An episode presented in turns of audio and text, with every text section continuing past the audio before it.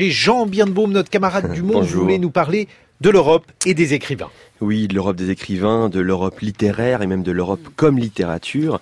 Et pour amener cette idée, je voudrais faire un détour, comme souvent, citer un texte qui en est apparemment assez éloigné de cette idée de l'Europe littérature, mais que je lui associe euh, spontanément et surtout j'ai tout le temps envie de citer, alors j'en profite encore ce matin à votre micro. C'est une conférence prononcée par Michel Foucault à Bruxelles dans les années 60, une conférence euh, au cours de laquelle le philosophe définissait la littérature comme un espace vide, une sorte de trou, de béance, et je le cite, une blancheur essentielle, où naît la question qu'est-ce que la littérature? Une blancheur essentielle qui est cette question même, qu'est-ce que la littérature?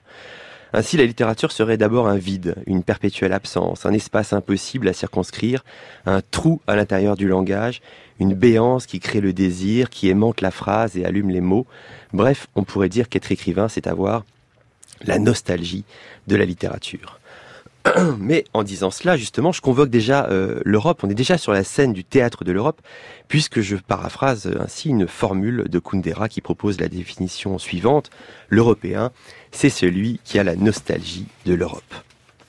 Et de fait, si l'Europe a partie liée avec euh, la littérature, ce n'est pas seulement pour euh, les raisons historiques ou sociales qu'on avance souvent, pas seulement parce que le vieux continent en a été le terreau, le berceau avec Dante, Cervantes, Shakespeare ou Molière, c'est aussi peut-être surtout plus profondément, plus spirituellement, parce que l'Europe a en commun avec la littérature d'être avant tout un doute et une espérance, une angoisse et un élan qui se résument finalement à cette question encore et toujours relancée, qu'est-ce que l'Europe? Comme en témoigne d'emblée la mythologie grecque, l'histoire de l'Europe se confond avec celle d'un arrachement. Sa trajectoire n'est qu'un perpétuel changement de cap. Son unité tient à son morcellement. Son esprit même implique une sorte de dissidence à soi. Et son identité, son identité, eh bien, elle réside dans le refus de voir précisément son identité se refermer sur elle-même.